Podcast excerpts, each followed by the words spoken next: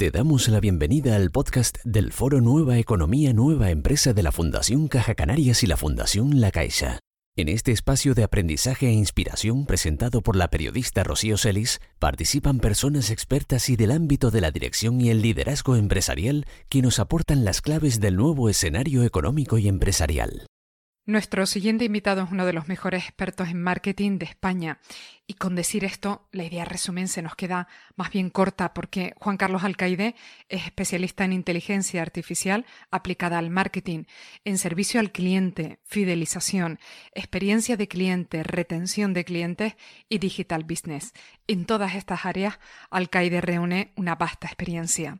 Sociólogo, consultor, conferenciante, profesor en escuelas de negocio, aún le queda algo de tiempo para escribir. Su visión humanística y fuertemente tecnológica del marketing impregna cada una de sus reflexiones, de sus propuestas.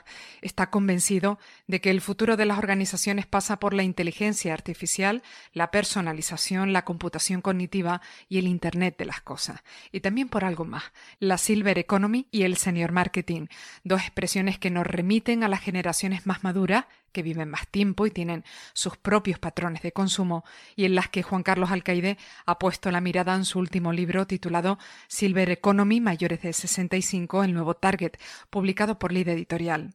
Sin embargo, el desembarco de la COVID-19 ha puesto en tela de juicio infinidad de planteamientos que incluso a pesar de ser recientes se nos antojan ya viejos, enfoques que requieren, como explicó nuestro invitado en Foroe a través de videoconferencia, una rápida adaptación.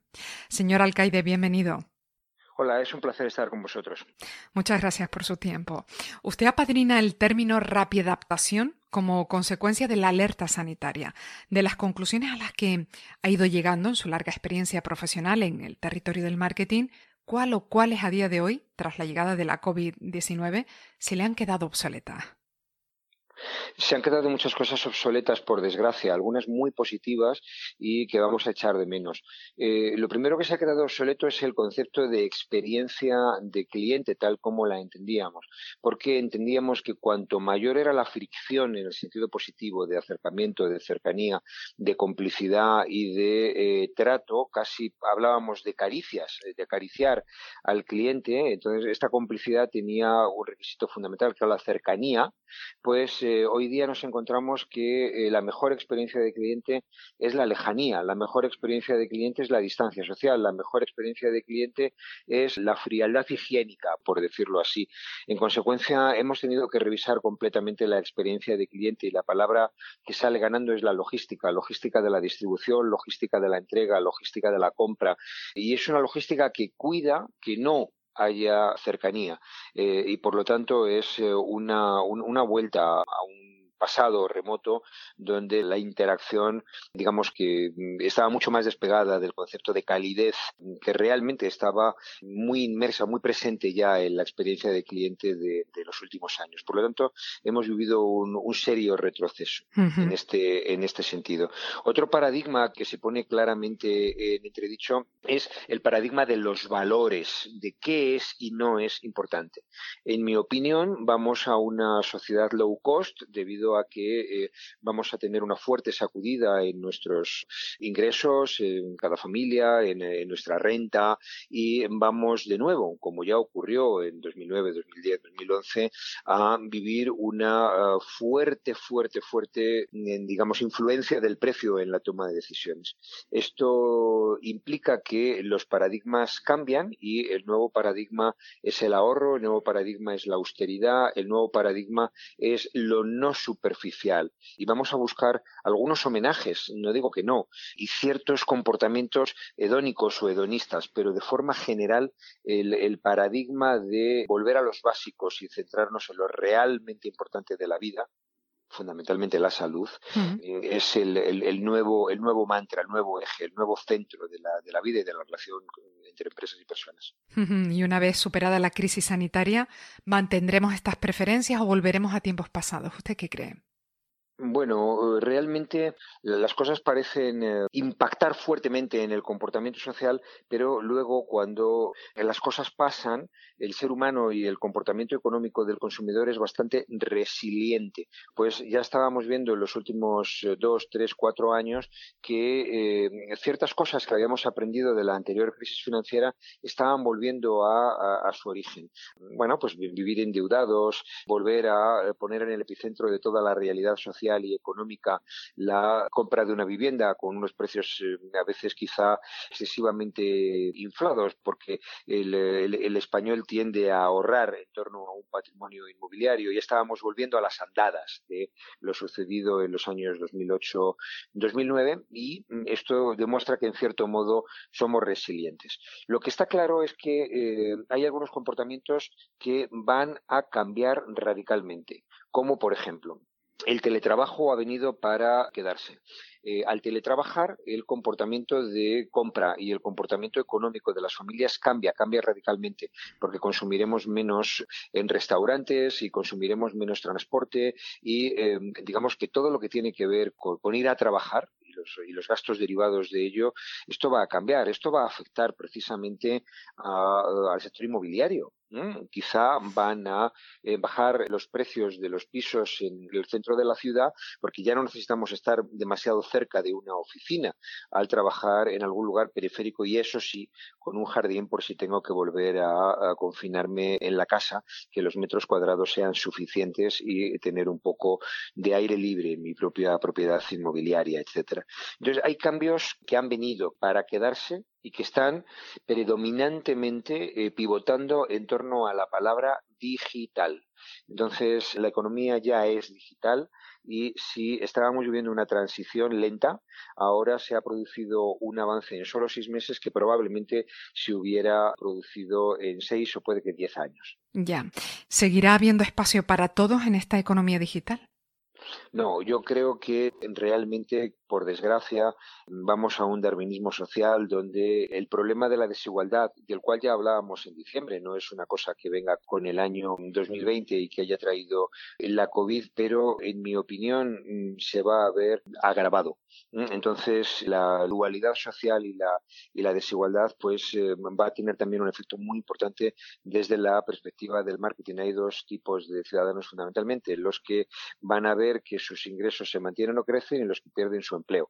Esto es algo verdaderamente relevante y a tener en cuenta en términos de marketing y de experiencia de cliente y desde cualquier dimensión social, política o económica. ¿Y cuál es la clave para que una empresa pueda seguir siendo competitiva en este momento? Revisar el modelo de negocio lo que servía en noviembre del 19, hay un 90% de probabilidades de que no sirva en septiembre del 20. Entonces hay que revisar los productos, ver qué productos son los que hoy día me dan el, eh, el 80% de la, de la facturación y pensar, diseñar escenarios para pensar si en el escenario de un nuevo confinamiento o no, o de que ocurra esto o no, o aquello o no, eh, diseñar escenarios para revisar el modelo de negocio y el modelo de portafolio de productos. Eh, hacer paquetes de productos productos, hacer paquetes de producto-servicio, revisar el modelo de negocio. Hay de repente algunos océanos que están completamente en rojos porque los eh, competidores nos damos mordiscos y buscamos una, una clientela menguante con una estrategia de precios también menguante donde no hay márgenes y donde la guerra de precios nos lleva a morir a todos. Eh, hay que revisar el modelo de negocio y eh, sacar partido de lo que conocemos en cuanto a procesos y de aquellos a los que conocemos en cuanto a clientes y ver qué podemos vender en el mercado que nos sentimos confortables. Porque lo que hacíamos en el año 2019 es altamente probable que no tenga cabida en el 20. ¿La COVID-19 transformará la globalización tal y como la conocemos? ¿Cómo pueden ser compatibles mercado global, mercado local?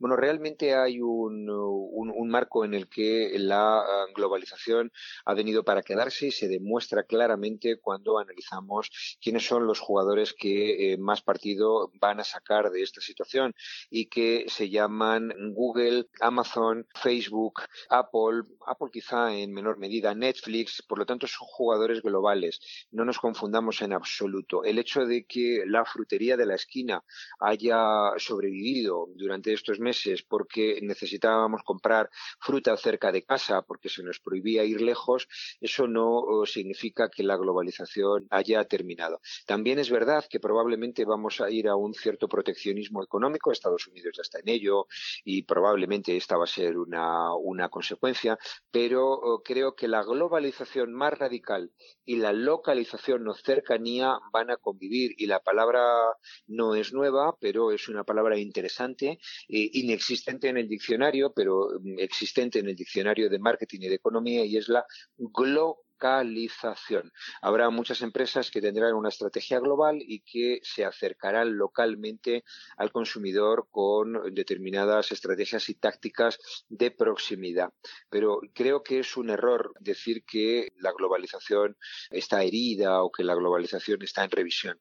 En realidad es una globalización en torno a cinco o siete grandes jugadores, pero esta se mantiene y se incrementa. Ya. ¿Cuál sería el principal enemigo del marketing en esta etapa tan incierta y el principal aliado? El principal enemigo del marketing el principal enemigo del marketing es la ausencia de recursos económicos para gastar. Cuando mm, las eh, personas consideran que solo tienen dinero para gastar en lo básico, por muchas florituras que pongas a productos o servicios que no son estrictamente necesarios, va a ser verdaderamente complicado vender. Esto es siempre así. Por lo tanto, el principal enemigo del marketing es la contracción económica, es de, es de cajones. Esto es así. Y el principal aliado, hmm. no cabe ninguna, ninguna, ninguna duda, es la digitalización. La digitalización del marketing, la digitalización de la experiencia de cliente, la digitalización de la relación y ofrecer al cliente todo tipo de comodidades y facilidades eh, en la medida de lo posible ofrecer placer y disfrute, todo ello con una menor complicidad y contacto físico, donde la complicidad tiene que ser emocional y digital, tratando de crear emociones digitalmente. Pero esa es la cuadratura del círculo, ¿no? Estamos en un, en un tiempo en el que círculos y cuadrados hacen formas completamente anómalas. Entonces, mm. eh, los círculos han dejado de ser redondos y los cuadrados han, han dejado de ser cuadrados. Nada es como fue. Jamás hemos vivido, en mi opinión, una, una situación comparable a esta. Quizá la situación más, más parecida es la de la uh, posguerra de la Segunda Guerra Mundial. Algo parecido a esto no se había vivido, no, no, no tiene mucha relación con el crack del 29 ni con la crisis financiera del 2008-2009, etcétera. Por lo tanto, es una situación completamente nueva donde eh, todo va a ser revisado. Como hemos explicado al inicio, usted es un gran entusiasta de la Silver Economy. Para aclarar conceptos, ¿qué es la Silver Economy? La Silver Economy es la, parte de la economía que eh, se ocupa de satisfacer las necesidades de las personas mayores de 50 años y también de sus familias. Curiosamente, eh, empezamos a denominar Silver Economy a un tramo que en realidad es de personas que, en pleno siglo XXI son bastante jóvenes, porque con 50 años tenemos casi 40 años por delante. Pero hay una especie de consenso a nivel eh, de la Comisión Europea y de la empresa privada, pero también a nivel mundial, porque en Estados Unidos es también en torno a los 55 años, cuando se empieza a considerar a una persona senior. Así, la Silver Economy tendría tres tramos. Las personas de en torno a 50, no quiero acotarlo de una forma demasiado precisa, en torno a 50 y hasta aproximadamente en los 65, en que somos personas mayores, digamos que activas laboralmente, en torno a los 65 y hasta los 80 aproximadamente, somos activos, aunque no laboralmente, y hablamos ahí del envejecimiento activo, y después de los 80 empezamos a hablar de un tramo menos eh, vinculado al ocio, a la excursión o al turismo y es lo que en términos generales denominamos dependencia. Lamentablemente el, cuerpo empieza a fallarnos y necesitamos cuidados y necesitamos atención de, de, terceras personas. Le he leído que está obsesionado con esta economía de plata. ¿Ha cambiado esta fijación de pensamiento tras la COVID-19? Sí, estoy todavía más obsesionado. Lo digo en broma, pero es así. ¿Por qué? Por diversas razones. En primer lugar, esta crisis ha puesto en evidencia la vulnerabilidad de eh, las personas mayores. En segundo lugar, nos ha permitido mirarnos en el espejo y comprobar que somos frágiles. Y digamos que elementos como la vida humana, como la salud, como la, moral de eh, ver cómo en algunas ocasiones las personas mayores han estado literalmente desatendidas en los centros de salud. Y no entro a valorar éticamente y mucho menos políticamente, porque creo que eh, todo el mundo ha hecho lo que ha podido y lo que ha considerado que era más razonable desde el punto de vista ah, científico. Pero se ha puesto en evidencia que una sociedad que se dice digna y que busca comportarse por, unos criterios éticos y una sociedad con valores tiene que, cuidar de las personas mayores, porque estamos aquí debido a que algunas personas han pagado impuestos antes que nosotros, debido a que algunas personas hicieron lo imposible porque tuviéramos un excelente estado del bienestar y creo que eh, todos tenemos que estar a su altura. Por lo tanto, oh, esta es la primera obsesión cuidar de las personas mayores como sociedad. La crisis del COVID va a revolucionar completamente los cimientos de la ah, silver economy. Entonces, elementos como el sistema sanitario. El sistema sanitario tiene que ser revisado en términos de um, análisis futuro de lo que va a venir con pandemia o sin pandemia cronicidad, morbilidad, todos los efectos perversos de la longevidad, que es socialmente muy positiva, pero tiene efectos eh, perversos vía las enfermedades crónicas, por ejemplo. Un sistema de cuidados. La sociedad requiere de un sistema de cuidados públicos y privados, donde hay que incentivar el emprendimiento en torno al mundo del cuidado de las personas mayores, cuidados domiciliarios, cuidados no solo médicos, sino con todo tipo de terapias y con todo tipo de empresas que brindan cuidados a domicilio que van desde hacer la comida, hacer la colada o dar masajes o, cuidar de que la persona ha tomado la medicina. Todo esto es algo que tenemos que cuidar y el sistema residencial de las residencias geriátricas que se han visto tan fuertemente impactadas por la crisis COVID-19, yo creo que eh, hay que revisarlas desde el reconocimiento de que han vivido una gran injusticia, porque en términos generales, en términos generales, han actuado con una gran profesionalidad y con un gran sentido del deber. Entonces, creo que hay que reconocérselo, en primer lugar. Y en segundo lugar, revisar lo que no ha funcionado bien y hay que mejorar. Y es que eh, probablemente en términos eh, sociales tenemos que tener unos protocolos de atención mucho más regulados y eh, donde la medicalización de, de, la sociedad conecta con la palabra que dije antes, digitalización. Entonces, probablemente la, la medicina va a vivir dos revoluciones en los próximos años. La gran relevancia de las vacunas vacunas y de la vacuna del COVID-19 en primer lugar y en segundo lugar la gran relevancia de la tecnología aplicada a la medicina diagnóstica y de monitorización, la telemedicina y la teleasistencia. Ya. De cara al futuro, ¿qué debería tener en cuenta Canarias para ser un referente del turismo senior?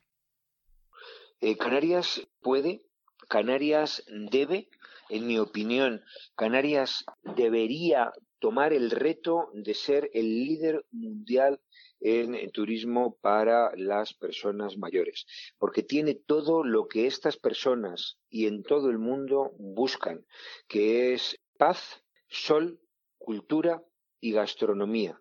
Si se me permite, adicionalmente tienen ustedes una amabilidad y una dulzura en el idioma, sobre todo para el que entienda bien el, castellano, el español, que es absolutamente eh, inigualable. Creo que notarán ustedes que yo adoro las Islas Canarias, por lo tanto les incito a que eh, aborden ese liderado. Creo que hay que ser honesto y no debo decir cosas solo para agradar. En mi opinión, el modelo de sol y playa está en revisión por muchas y muy diversas razones, creo que no tiene mucho futuro ir a tomar el sol en una tumbona. Entonces creo que hay que enriquecer el modelo turístico con cultura, con gastronomía, con historia. Y creo que en el futuro hay que trabajar en torno a dos ejes. El primero, lo que podríamos denominar turismo de larga estancia entonces, eh, probablemente se pueda, ah, se pueda trabajar en, modelos turísticos donde el turista mayor no va solamente a, estar una estancia de 15 días, sino probablemente a modelos de propiedad inmobiliaria y a modelos de, gestión turística donde eh, se va a pasar un mes, tres meses o a vivir y este es el segundo modelo. Yo creo que en el futuro muchos grupos turísticos se van a reconvertir en grupos residenciales de larga estancia o de vida donde eh, hoy hay un hotel, probablemente va a haber algo que es más parecido a una residencia de nueva generación que va a permitir a las personas mayores disfrutar de las maravillosas Islas Canarias. Pues señor alcaide, lo dejamos aquí. Le agradecemos mucho estos minutos que nos ha dedicado. Buenas tardes. Un placer, hasta luego. Muchas gracias por escuchar los podcasts del Foro Nueva Economía Nueva Empresa de la Fundación Caja Canarias y la Fundación La Caixa. Un espacio de aprendizaje para ayudar a las personas y a las organizaciones a dar respuesta ante los desafíos de adaptación al nuevo escenario económico y empresarial que se viene definiendo. Te esperamos en nuestro próximo episodio de Podcast Foroe.